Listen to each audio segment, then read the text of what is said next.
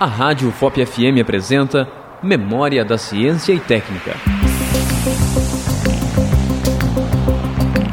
Ouro preto é encontrado nos riachos do quadrilátero ferrífero, em Minas Gerais.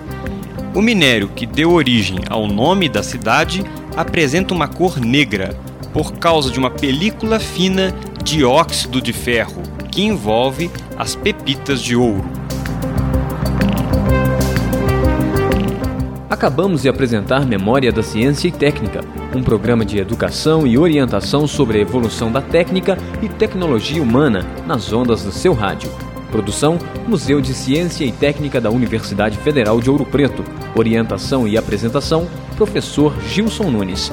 Realização: Rádio FOP FM.